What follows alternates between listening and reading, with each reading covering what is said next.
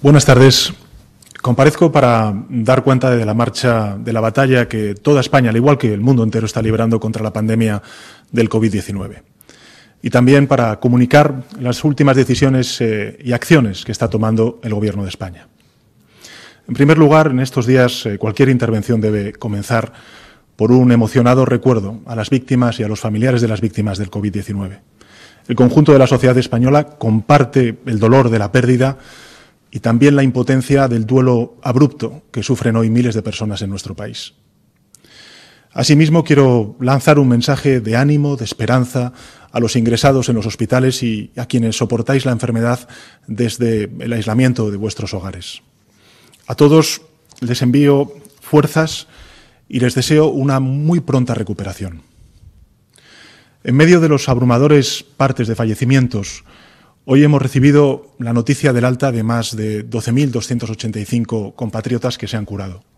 Muchos de esos pacientes sanados son también personas mayores que pertenecen a los grupos de riesgo y que constituyen un rayo de esperanza.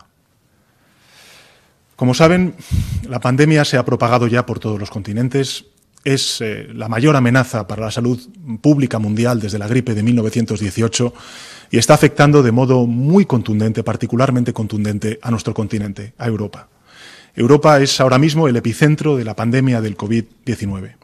Y la Unión Europea, como es sabido, y hay que recordarlo, tiene su origen en el propósito entonces de seis naciones de evitar la repetición de las dos guerras mundiales que durante la primera mitad del siglo XX habían estallado en el seno de nuestro continente y que habían extendido la destrucción a toda la orbe. El propósito de evitar una tercera guerra mundial es el germen histórico de la Unión Europea. Y ha tenido éxito en ese empeño en sus casi 70 años de existencia. Ahora Europa se enfrenta a un desafío distinto que es librar unida una guerra contra un enemigo común que está diezmando la salud de sus ciudadanos, vivan donde vivan, y amenazando no solamente el bienestar social, sino también nuestro progreso económico. La fatalidad ha dibujado un trayecto en el viaje mortal del virus que arranca en Oriente y ahora mismo está situado en Europa, y más precisamente en países como el nuestro como una de las primeras estaciones de tránsito antes de hacer nuevas escalas como estamos viendo ya y esparcirse por todo el mundo. Europa no ha alumbrado este virus. Europa no ha convocado ni ha atraído al virus.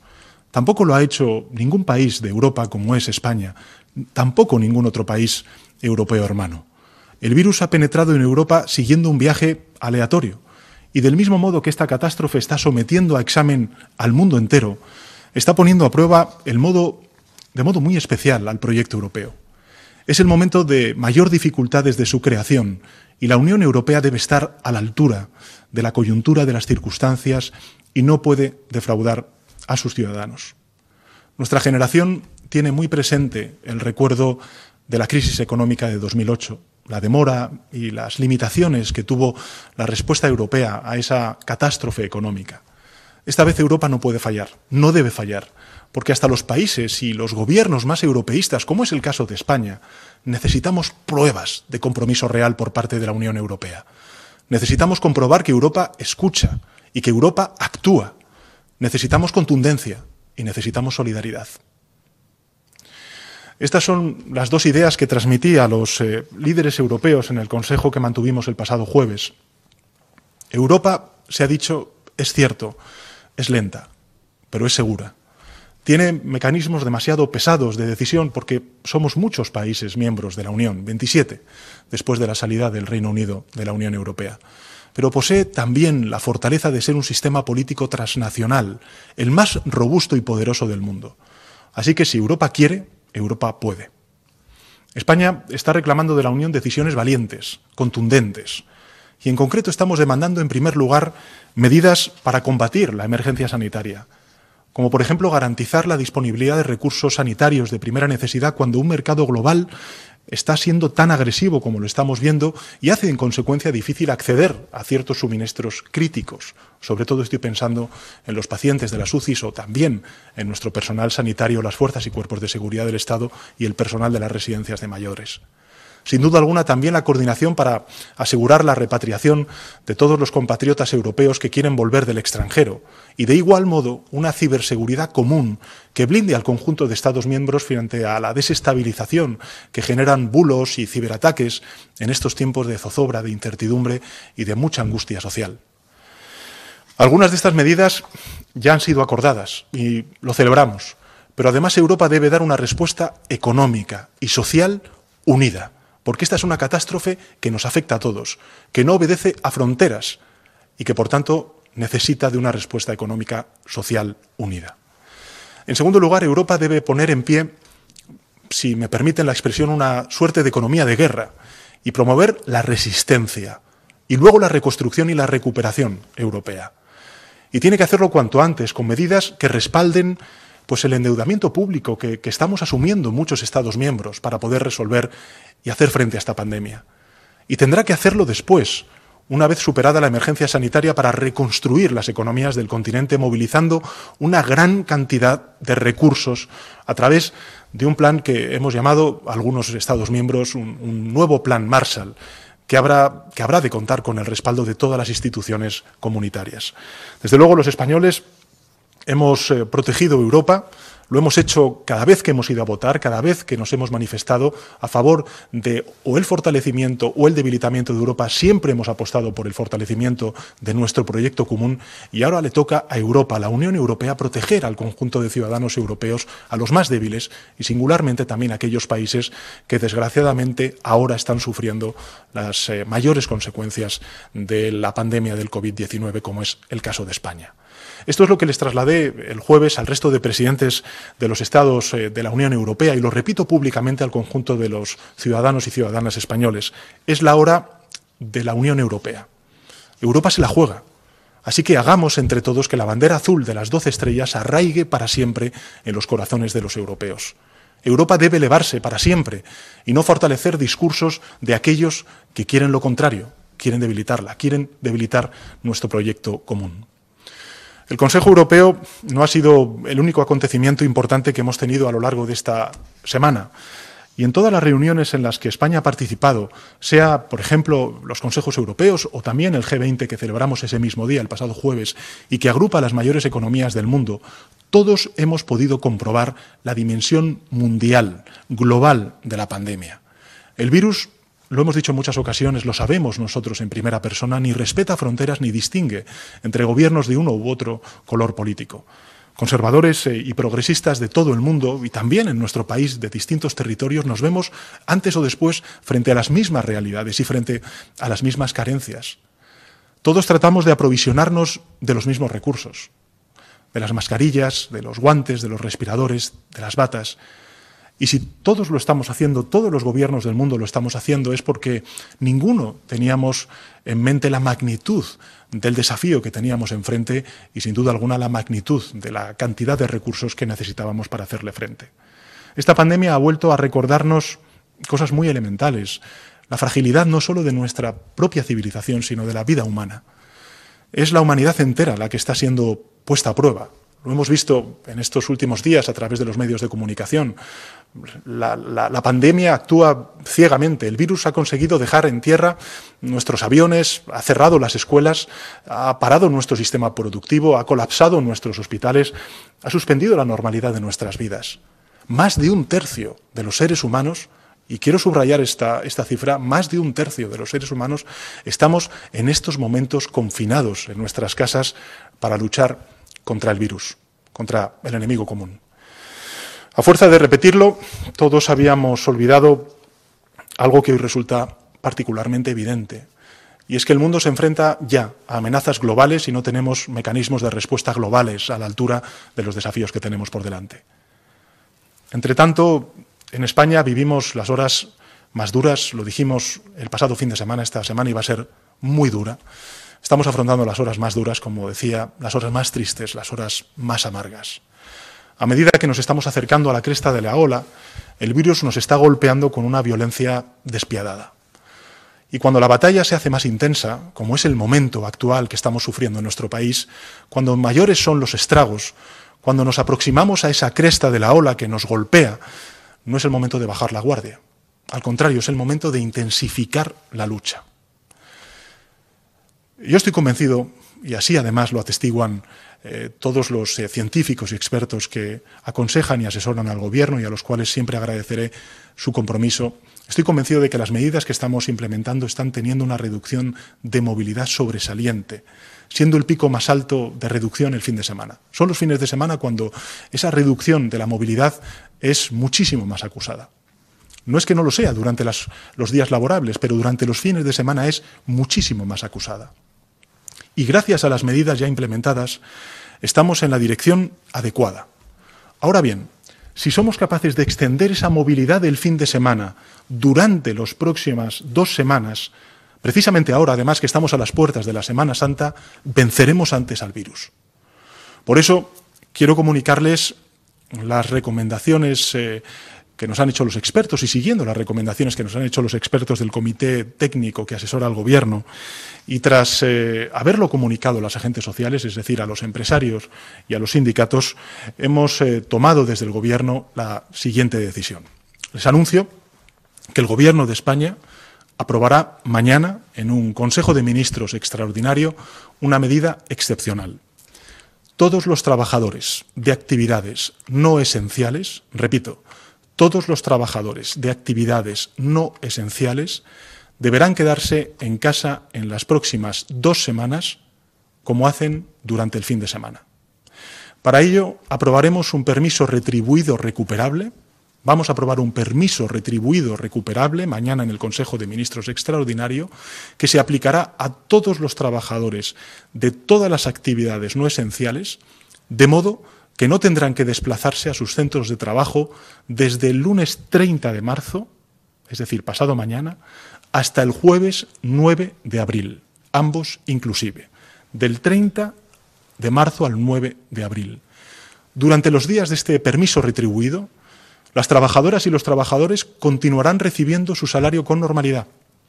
Y una vez que termine la actual situación de emergencia sanitaria, los trabajadores recuperarán las horas de trabajo no prestadas de manera paulatina y espaciada en el tiempo.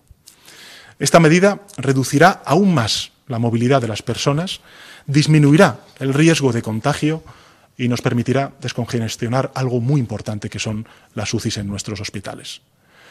Los agentes sociales son conscientes del enorme esfuerzo de país que todos debemos hacer ahora para combatir el virus y para reconstruirlo después económica y socialmente. Estamos todos unidos frente al virus, en el mayor ejercicio de solidaridad de nuestra historia. Yo estoy convencido de que el diálogo social es y seguirá siendo fundamental en nuestro país. Y esta medida puede ser muy efectiva en nuestra estrategia colectiva frente al virus y la implementamos, como siempre, cuando los expertos nos lo recomiendan y cuando España está como sociedad preparada para hacerla cumplir de inmediato, exactamente en el momento adecuado. Espero que pronto, en los próximos días, notemos el efecto de este poderoso esfuerzo colectivo que estamos realizando desde que decretamos por primera vez el estado de alarma y desde que estamos confinados en nuestros hogares. Y que eso signifique que menos personas lleguen a, estar infectadas y que lleguen a nuestros hospitales, de modo que nuestros sanitarios, con más tiempo y con más recursos, puedan ejercer con mayores facilidades su labor.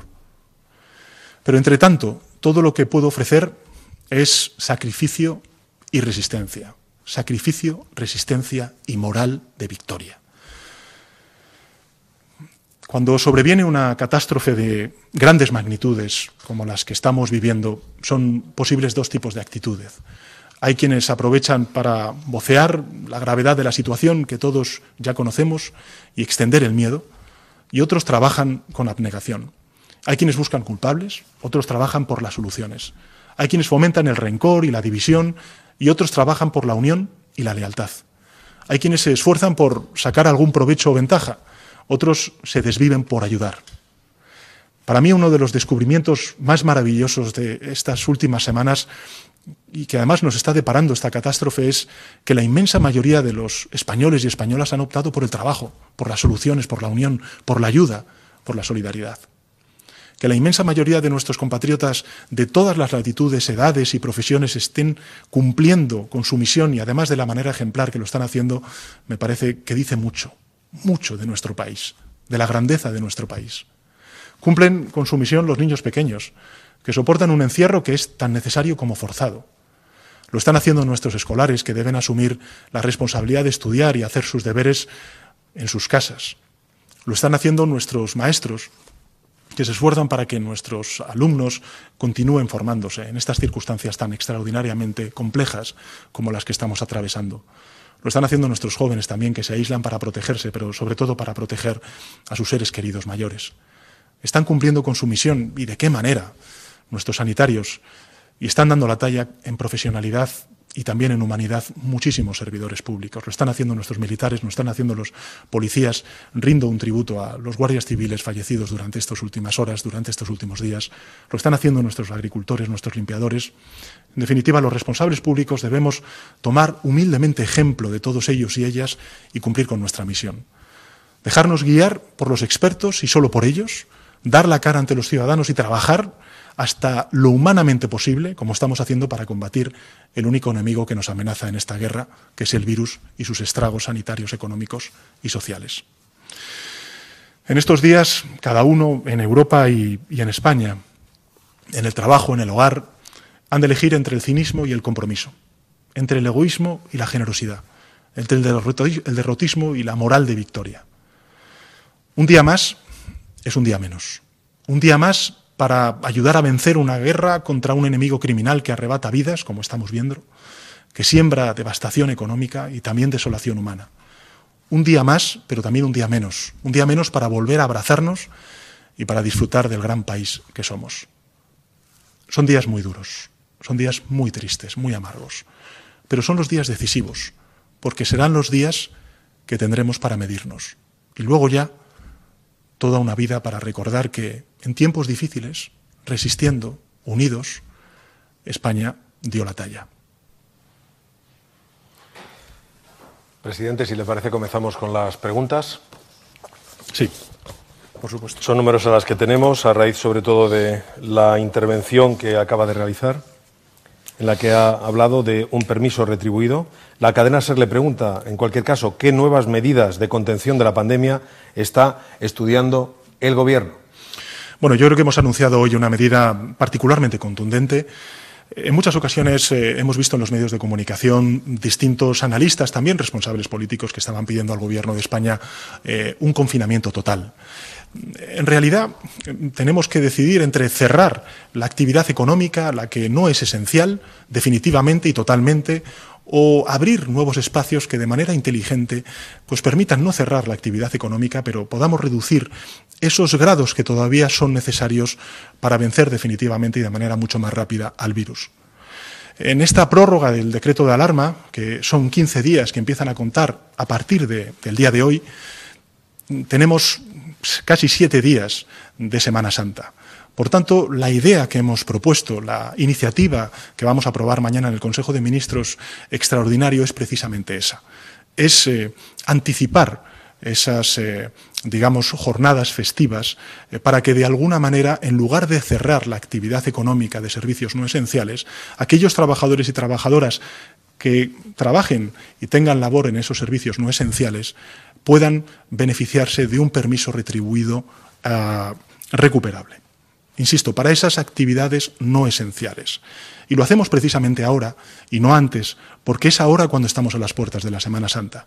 Y es ahora, en consecuencia, cuando podemos lograr rebajar de manera significativa esa movilidad para, en primer lugar, cortar de manera aún más agresiva esas infecciones entre eh, los compatriotas y, en segundo lugar, eh, evitar también una progresión intensa del número de hospitalizados que empieza a bajar, pero que, insisto, todavía sigue siendo elevada y, en consecuencia, aliviar la presión de las UCIs, que es, sin duda alguna, el primer eh, campo de batalla que tenemos en la lucha contra, contra el virus.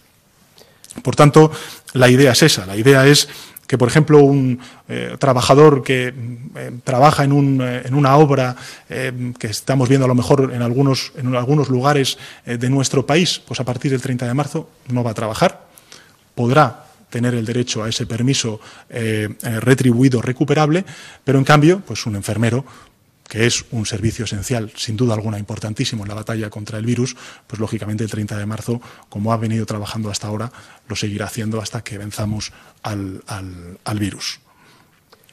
Todos los medios ahora mismo le preguntan y le piden que concrete, Colpisa, por ejemplo, qué actividades se considerarán esenciales y qué sectores seguirán funcionando. Insisto, las actividades son las mismas son las mismas, las que están en el decreto. Las, eh, medidas eh, afectan a aquellos eh, servicios, aquellas actividades que no son calificadas en el decreto de alarma que aprobamos hace 15 días como no esenciales. las esenciales, lógicamente, seguirán funcionando como hasta ahora. Pero evidentemente estamos a las puertas de una Semana Santa y, en consecuencia, el objetivo que tenemos es ese, es el de rebajar la movilidad a los niveles de movilidad que tenemos durante los fines de semana. Yo lo he dicho en muchas ocasiones a lo largo de mis comparecencias. La, el grado de cumplimiento de los españoles de estas medidas tan duras está siendo absolutamente ejemplar, extraordinariamente ejemplar. Para que se hagan una idea, en muchos de los datos que regularmente han dado los responsables de la Comisión Técnica, en este caso los responsables del Ministerio de Transportes, Movilidad Urbana, eh, Movilidad y Agenda Urbana, o también el Ministerio del Interior, claramente lo han dicho. Hay un bajón impresionante en la movilidad de los ciudadanos y ciudadanas, pero necesitamos dar un pequeño paso más. Y ese pequeño paso más lo podemos dar o bien cerrando definitivamente todas las actividades o bien aprovechando el marco de la Semana Santa para poder extender esos días festivos y, en consecuencia, otorgar un derecho a los trabajadores y trabajadoras eh, que les permitan, en consecuencia, tener ese permiso retribuido eh, recuperable.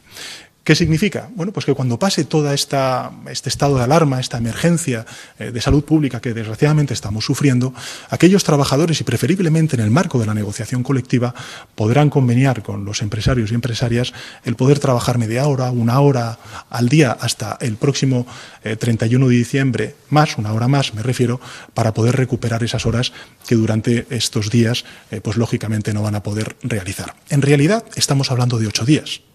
Estamos hablando de ocho días. Desde el 30 de marzo, hemos dicho hasta el 9 de abril, pero tenemos que contar con que efectivamente esa semana del 9 de abril hay unos cuantos días que son Semana Santa. Por tanto, estamos hablando de ocho días de permiso retribuido recuperable. Y yo creo que es un ejemplo de solidaridad. Recuerden que hace algunos días, en la primera comparecencia que hice, cuando estuvimos hablando y presentando el decreto del estado de alarma, apelé a esa cadena de solidaridad.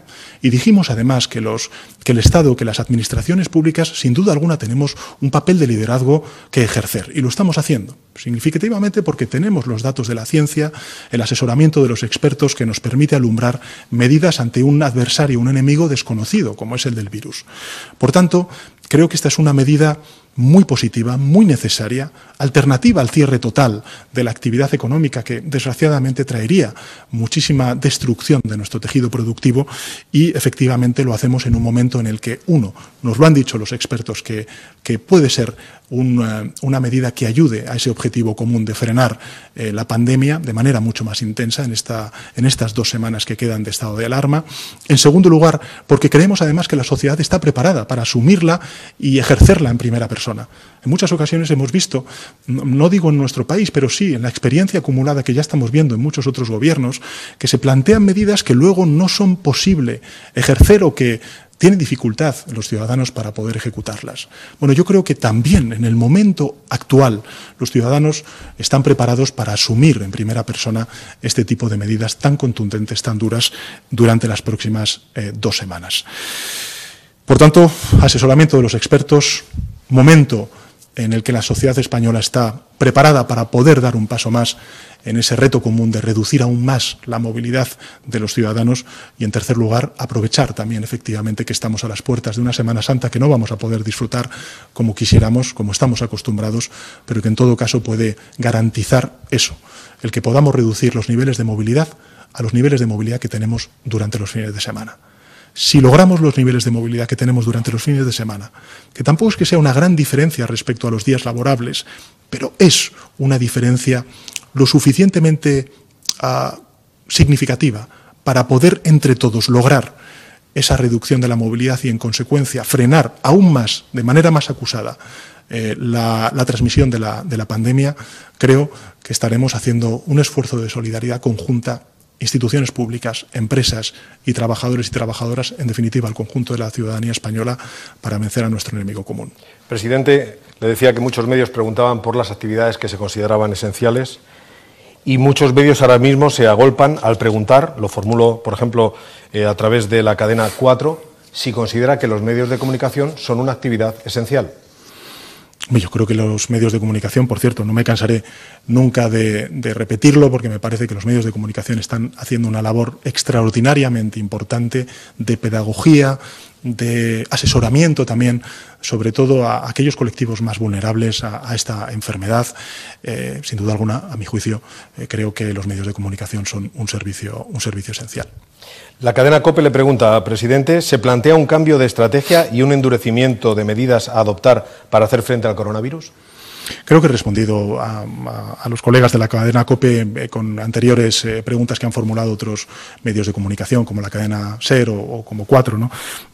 recordar que las medidas que está tomando el Gobierno de España son medidas de una extraordinaria dureza yo soy muy consciente de que los españoles y españolas que estamos acostumbrados y sobre todo en estos momentos en los que estamos a las puertas de, la Semana Santa, estamos acostumbrados a vivir de otra manera, a estar en la calle, a estar en contacto con nuestros, eh, con nuestros familiares, con nuestros seres queridos, a abrazarnos, a tocarnos, a, en definitiva, a tener un tipo de, de comportamiento social, de conducta social muy distinta al que nos vemos obligados a tener ahora mismo en nuestras casas, hasta incluso en nuestras diminutas casas, que imagino que es lo que les estará pasando a, a millones millones y millones de españoles y españolas a guardar las distancias por miedo a eh, ser infectados o a infectar, en definitiva, a controlar la pandemia. Yo lo he dicho en muchas ocasiones, no es el miedo, es el coraje lo que nos hace quedarnos en casa para vencer a esta pandemia. Y por tanto, estas medidas son de una extraordinaria dureza. Yo pienso en los niños, que lo he dicho antes, eh, se quedan en casa y es obligado pero es necesario que se queden en casa, porque son también eh, personas que pueden ser susceptibles de transmitir ese virus a otras personas y a otros colectivos más vulnerables ante este tipo de enfermedad.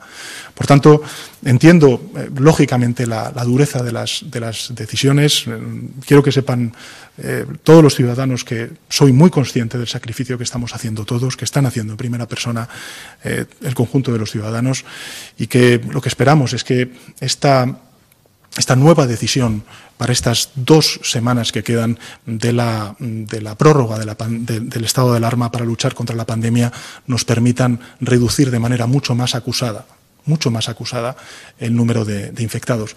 Pero fíjense, y lo han dicho en muchas ocasiones también desde la Comisión eh, Técnica, el que se eleve el número de, infectados puede ser por muchas cosas, puede ser también porque España, afortunadamente, está cada vez aumentando el número de test a los ciudadanos. Estamos haciendo del orden de 15.000 a 20.000 test diarios, como he dicho en alguna otra comparecencia. Bien, lo más importante, lo más importante ahora es eh, ralentizar el número de hospitalizados y, en segundo lugar, y fundamentalmente, ralentizar el incremento, el incremento del número de conciudadanos que están en las UCIs.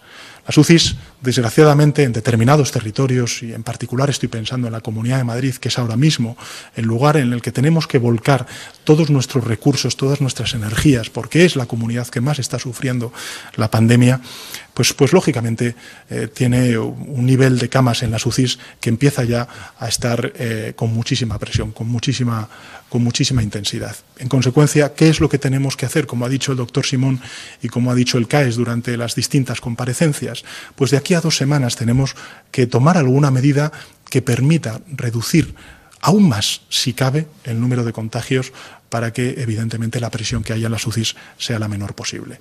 Este es el objetivo eh, fundamental que explica y argumenta el porqué de la decisión que hemos tomado hoy de plantear este derecho a los trabajadores de un permiso eh, retribuido recuperable para las próximas dos semanas. Insisto, para los servicios no esenciales y desde el 30 de marzo hasta el 9 de abril. En realidad son formalmente dos semanas, pero desde el punto de vista de los días laborables estamos hablando creo que de ocho días, porque efectivamente estamos a las puertas de la Semana Santa. Radio Euskadi. ¿Teme el Gobierno que España siga la senda italiana, donde siguen subiendo los infectados a pesar de llevar casi tres semanas de confinamiento? ¿En qué escenario prevé el Gobierno decretar el cierre de industrias no esenciales? Bueno, yo creo que eh, he respondido a la segunda pregunta eh, a, los, eh, a Radio Euskadi y respecto a la primera pregunta, nosotros, desde luego, no nos comparamos con nadie, al contrario, nos solidarizamos con todos los países europeos que están sufriendo esta pandemia de manera tan grave, tan eh, acusada, eh, como la está sufriendo Italia, como la está sufriendo España y otros países en el mundo y también en, Europa. Con lo cual, desde ese punto de vista, insisto, nosotros no nos comparamos, al contrario, nos solidarizamos con países como Italia que están sufriendo, desgraciadamente, con el mismo desgarro que nosotros, la pandemia del COVID-19. Le formulo dos preguntas encadenadas que tienen el mismo sentido. La vanguardia pregunta hasta dónde está dispuesto a mantener el pulso con Alemania, Holanda y otros países europeos en la pugna sobre los costes de esta crisis. Cuenta con el apoyo de Emmanuel Macron y en la misma línea, Bloomberg, la agencia económica, le pregunta, Emmanuel Macron y Giuseppe Conte, ambos dieron entrevistas publicadas hoy en las cuales demandan una clara respuesta unificada de Europa contra la crisis, en lo que parece un claro mensaje a Alemania, a los Países Bajos y otras naciones. ¿Cuál es su posición en este tema? ¿Está España alineada con Italia y Francia en esta cuestión? Bueno, nosotros hasta incluso antes de, la desgracia de la pandemia del COVID-19 que, está azotando al conjunto del continente europeo, hemos defendido siempre una mayor integración desde el punto de vista económico. No, entendemos que una zona como la zona euro, donde todos compartimos la misma moneda, pues no compartamos instrumentos eh, de respuesta fiscal, además de respuesta monetaria eh, ante crisis. Claro, eh, lo que nos ha dicho siempre la teoría económica es que a lo mejor, pues en una zona euro como es eh, eh, la que nosotros ahora mismo, a la que nosotros ahora mismo pertenecemos, puede haber países que crezcan y otros países que en cambio decrezcan. Esto es lo que vimos, por ejemplo, eh, durante la crisis del 2008. Vimos a países que, aun sufriendo las consecuencias de la crisis económica, pues no fue de, manera tan dura, tan dramática, como ocurrió, por ejemplo, en los países del sur de Europa, ya sea España, Portugal, Italia y otros tantos países de Europa. Por tanto, es lo que dicen los economistas una crisis asimétrica. Países que, no, sufren esas consecuencias económicas con tanta contundencia como otros. De hecho, acuérdense que muchísimos jóvenes españoles durante esa crisis quisieron emigrar a, Alemania por poner el caso de ese país, porque allí había más ofertas de trabajo que lo que desgraciadamente en España sufrimos, que fueron unas tasas de desempleo inaceptables. ¿Cuál es la diferencia? Que es que ahora mismo no estamos ante crisis que eh, afectan a unos países y a otros no. Esta es una crisis que afecta a todos los países y que por tanto no es asimétrica, es simétrica. Nos afecta a todos los países, no obedece a fronteras, no hace distingos entre políticas económicas pasadas que hicieron unos u otros países. Y la respuesta no puede ser solamente nacional, en consecuencia. Tiene que ser una respuesta europea. Tiene que ser una respuesta donde todos rememos a una seamos holandeses, seamos españoles, seamos portugueses, seamos italianos, seamos alemanes, seamos, en definitiva, tiene que ser una respuesta europea, porque fallecimientos, desgraciadamente, está habiendo y habrá muchos más en Europa. Y por tanto, o damos una respuesta europea con todos los recursos, movilizando todos los recursos, o qué pensará la ciudadanía, que en el momento más crítico que ha vivido la Unión Europea desde su fundación, que en el momento más crítico que ha vivido el continente europeo desde la Segunda Guerra Mundial, como dijo Merkel, no vamos a poner todos los recursos necesarios para proteger la salud de nuestros ciudadanos y para proteger el futuro social y económico de nuestras empresas y de nuestros trabajadores y trabajadoras? Desde luego el Gobierno de España lo tiene claro, meridianamente claro. Yo lo dije en muchas eh, comparecencias, nosotros no vamos a dejar a nadie atrás. Por eso estamos aprobando las medidas económicas y sociales que estamos aprobando. Pero necesitamos ir más allá. Y necesitamos tener una respuesta europea, que sea un plan Marshall, un plan de reconstrucción europea para volver a recobrar el vigor y el brío económico de crecimiento que teníamos hasta que esta pandemia apareció en nuestras vidas, sin duda alguna. Que ese plan Marshall tiene que estar vinculado a cuestiones que tienen que ver con la digitalización, que se ha demostrado esencial para momentos como este, por ejemplo, para la educación de nuestros hijos o para el teletrabajo, y en consecuencia, eh, digamos, impedir una ralentización mayor del crecimiento económico, que tiene que ver con eh, el fortalecimiento de nuestro estado del bienestar, la salud pública, por ejemplo, para hacer frente a potenciales futuras pandemias que puedan venir, esperemos, dentro de muchos años que tiene que ver también con movilizar recursos económicos para eso que hemos hablado de la adaptación y la mitigación al cambio climático, sin duda alguna. Tiene que ver con todo eso. Pero también hay algo que me gustaría plantear a los españoles y que es lo que he defendido yo en, los consejos europeos. Pero no en esto, sino también desde que tengo el honor de ser presidente del gobierno. En una crisis como esta, las economías eh, española, las economías en definitiva de los Estados miembros, no podemos salir con un mayor endeudamiento. No podemos salir. Y en consecuencia tenemos que mutualizar esa deuda por parte de las instituciones comunitarias. Yo lo he dicho públicamente, agradezco el compromiso del Banco Central Europeo, pero necesitamos crear nuevos instrumentos. Emitir, a mí no me gusta el término eh, bonos coronavirus, no, yo creo que hay que llamarlos bonos de reconstrucción, bonos de reconstrucción, para que efectivamente eh, ese sobreesfuerzo que estamos haciendo todos y cada uno de los países para hacer frente precisamente a esa emergencia sanitaria, a esas consecuencias sociales y económicas que estamos ahora mismo padeciendo, pues tengan el abrigo, el amparo, la solidaridad del conjunto de Europa. Desde luego, me parece que este virus, desgraciadamente, eh, nos está azotando a todas las economías europeas y, en consecuencia, son eh, solamente la respuesta europea se puede dar para resolver de manera eficaz y pronta esta situación. Y desde luego eh, quiero recordar, porque así además ya digamos finalizo esta respuesta, esta, la respuesta a esta pregunta, la semana pasada, antes de la celebración del Consejo Europeo el pasado jueves, fuimos ocho países miembros de la zona euro, entre los que se encontraban no solamente España, también Portugal, Italia, Francia, pero también países del centro y del norte de Europa, que dijimos a las instituciones comunitarias, oigan, tenemos que movilizar recursos, tenemos que dar una respuesta común a una crisis que desgraciadamente es común, que nos afecta al conjunto de países de la Unión Europea. Porque además, ahora estamos viendo qué es lo que está ocurriendo en otros continentes.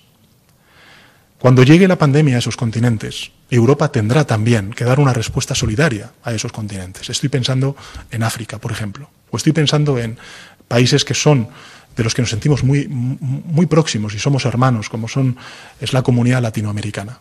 Cuando llegue ese momento tendremos que dar una respuesta también común de solidaridad. Pero para que lleguemos a ese punto, lo primero que tenemos que hacer, ante todo, es darnos a nosotros mismos también una respuesta solidaria como europeos. La televisión eh, pública holandesa, NOS TV, le pregunta cómo valora la postura de Holanda en contra de España durante la cumbre europea del pasado jueves y también si España va a utilizar el fondo de rescate. Bueno, yo, creo que respecto a la segunda pregunta, creo que he respondido en la anterior. Nosotros estamos hablando de de crear mm, instrumentos de mutualización de, la deuda para que efectivamente podamos hacer frente entre todos a, esta crisis que es común al conjunto de la Unión Europea, con independencia de que se haya crecido un 1,6% que crecíamos nosotros o economías que tenían previsto crecer por debajo del 1 en nuestro, en nuestro continente. Por tanto, creo que la, segunda, respuesta, la segunda pregunta está respondida con, la primera. Creo que nosotros estamos en eso, no estamos en otra cosa, estamos en este tipo de formulaciones, ¿no? en, crear una gran, eh, un gran plan Marshall de, recuperación en, las líneas que antes he comentado, de educación, de digitalización, de, cambio climático, de lucha y mitigación contra el cambio climático. Y en segundo lugar también, pues lógicamente, esos instrumentos de, mutualización que nos permitan dar una respuesta común sin necesidad de que los países, cada uno de ellos, se tengan que endeudar y dar en consecuencia una respuesta única a un desafío que es común al conjunto de la Unión Europea, como es el virus COVID-19.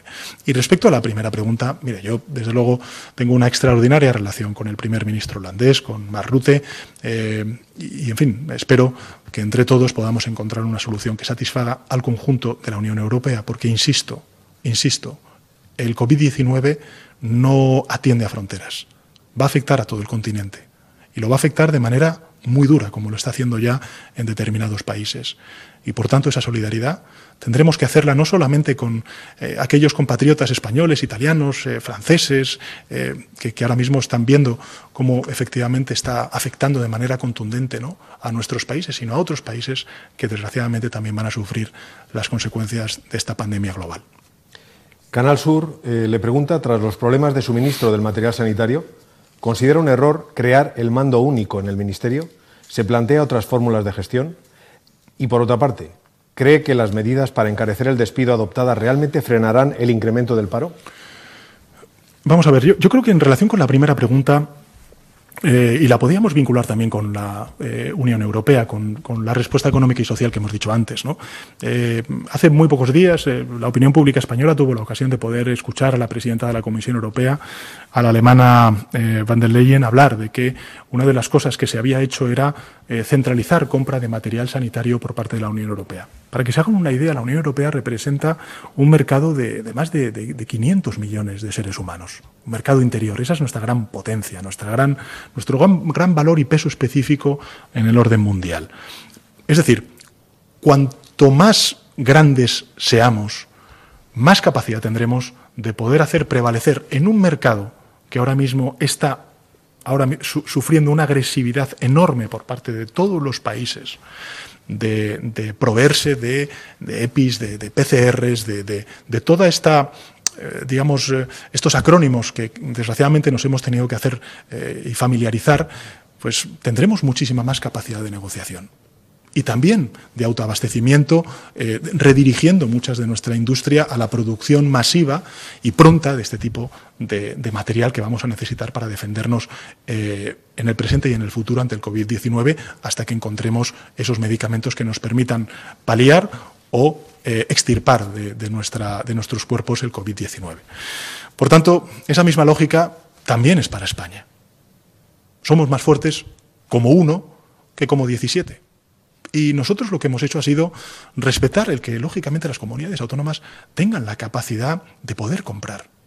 Pero en un mercado tan agresivo, sin duda alguna, el que el Gobierno de España, desde el, pasado 14 de marzo, pueda eh, liderar esas compras como lo estamos haciendo, pues afortunadamente creo que nos puede dar una mayor agilidad una respuesta mucho más pronta a unas necesidades tan urgentes como las que estamos teniendo ahora mismo en los hospitales, en los eh, centros de mayores y sin duda alguna también por parte de los servidores públicos que eh, garantizan también el cumplimiento de estas normas tan estrictas. Yo quiero recordar algunos datos porque me parecen bastante elocuentes respecto a la posición que está manteniendo el Gobierno de España y que refrendan precisamente esta posición que tiene el Gobierno de España ¿no?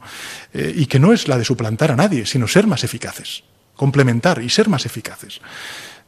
El Ministerio de Sanidad ha comprado China material sanitario por valor ya de 628 millones de euros, desde hace dos semanas, desde el decreto de alarma, que incluyen la compra de 659 millones de mascarillas. 659 millones de mascarillas. Para que se hagan una idea, España tenemos una población de 47 millones de, de, de, de personas. 659 millones de mascarillas. Y más de 30 millones para profesionales. Más de 17,2 millones de material sanitario se han repartido ya entre las comunidades autónomas, desde el día de marzo, desde el día de marzo. Y ahí hay pues mascarillas, 8 millones, equipamiento profesional sanitario, siempre insuficiente. Y créanme, y se lo digo a, todos los profesionales sanitarios, estamos haciendo lo indecible por lograr muchas más, más de 460.000. Guantes, más de 8.700.000. Eh, la solución hidroalcohólica, casi 56.000. En definitiva, lo que quiero decir es que juntos somos más fuertes. Nosotros, con el estado de alarma, no, pretendemos usurpar las funciones de nadie. Al contrario, este es un gobierno muy respetuoso con nuestro Estado autonómico, con nuestro Estado social y democrático de derecho. Y hemos tenido que tomar las riendas de esta crisis cuando eh, los expertos nos han dicho que los territorios por sí solos no podían responder a la gravedad de la pandemia. Eso es lo que hemos hecho. Vamos a seguir haciéndolo con mucho sacrificio con mucho trabajo y también con moral de victoria, porque estoy convencido de que un día más es un día menos. Un día más es un día más para ver ese número de recuperados que estamos viendo, más de 12.000 compatriotas que se han recuperado, que se han sanado de la enfermedad, y un día menos para ver, desgraciadamente, eh, extirpado, eh, a ver si lo podemos ver cuanto antes, el virus de nuestras vidas. Presidente, a lo largo de su intervención muchos medios están preguntando por responsabilidades su responsabilidad, la responsabilidad del Gobierno. El Independiente pregunta de manera concreta, ¿va a asumir alguien la responsabilidad política del fiasco de los test? ¿No cree que hechos como estos desmoralizan a la población? Mire, yo lo he dicho antes, el, eh, estamos en un mercado súper agresivo. Lo he dicho en mi intervención, estamos hablando de que todos los países, todos los países no tienen eh, la capacidad de producción propia para eh, eh, digamos, eh, autoabastecernos, para, autoabastecerse de la cantidad de material ingente que necesitamos en las UCIs, en los hospitales, en la protección de los trabajadores, de las fuerzas y cuerpos de seguridad del Estado, de las residencias de mayores. Afortunadamente en España tenemos un gran estado del bienestar. Tenemos unos profesionales sanitarios, que no me cansaré de decirlo, como lo dicen toda la gente a las 8 de la tarde con los aplausos, extraordinariamente eh, profesionales y capaces de hacer frente al virus. Tenemos que darles, dotarles de esos instrumentos. También tenemos, lógicamente, complementando las medidas de confinamiento, hacer esos test masivos. Yo tengo que decirles una cosa, lo hemos dicho en otras comparecencias y lo han dicho aquí desde el Comité eh, Técnico de Seguimiento todos los días. España está haciendo del orden de 15.000 a 20.000 test diarios. Y eso es muy importante, porque podemos detectar quiénes son aquellas personas que desgraciadamente han caído infectadas y, en consecuencia, aislarlas y, por tanto, impedir la propagación del virus a través de esas personas infectadas. Eh, e insisto, e insisto, ahí están las cifras. Son 628 millones de euros los que nos eh, estamos eh, gastando del dinero de los recursos públicos de los ciudadanos para comprar 659 millones, 659 millones de mascarillas y más de 30 millones para profesionales, 17,2 millones de material sanitario. Y en los test ocurre otro tanto de lo mismo. Fíjense, si somos garantistas, que cuando se compran las cosas es un instituto, el Instituto Carlos III, quien garantiza que esas, eh, en este caso, eh, test rápidos, cumplen con la normativa y con las exigencias que necesitamos para garantizar que efectivamente esos test sean lo suficientemente eficaces. En este caso, que es efectivamente muy particular, se han devuelto al eh, proveedor y eh, se va a suministrar otro tipo de, test con las suficientes garantías como para poder ser realizado. Pero en todo caso, es lo que he dicho antes. Creo que es muy importante en esta crisis o bien quedarse en el reproche o bien aportar soluciones. Y desde luego yo y mi gobierno está en aportar soluciones en un contexto muy complejo, que no se le escapa a la ciudadanía, pero que sin duda alguna está empezando a dar sus resultados todo este sacrificio, toda esta movilización de recursos económicos y también de inteligencia que hay mucha en nuestro país y de voluntad para poder vencer al virus eh, COVID-19. Y si digo una cosa muy importante, tan importante y tan necesario es comprar fuera como autoabastecernos y fabricar dentro. Y en eso también está el Gobierno de España, hablando con la industria manufacturera, hablando con la industria textil, hablando con múltiples eh, industrias sectoriales para fabricar de manera urgente los eh, ventiladores, los respiradores que necesitamos en las UCIs, para fabricar las mascarillas que necesitan también los trabajadores y trabajadoras y para fabricar, en definitiva, todos eh, aquellos materiales que nos permitan defendernos ante esta pandemia. Presidente, vamos a concluir aquí esta comparecencia. Millones de españoles y de españolas se preparan para dentro de unos minutos dar un gran aplauso a los profesionales del sector sanitario y de tantos otros que están luchando contra el virus. Agradecer, agradecerles a ellos, sin duda alguna, también ese aplauso y como desgraciadamente hemos tenido que prorrogar durante otras dos semanas este estado de alarma, sí también por mi parte quiero que hoy a las ocho de la tarde pues ese aplauso sea también para el conjunto de ciudadanos y ciudadanas españoles y españolas que están cumpliendo de manera ejemplar con este confinamiento tan duro, tan difícil en sus casas durante dos semanas más. Muchas gracias.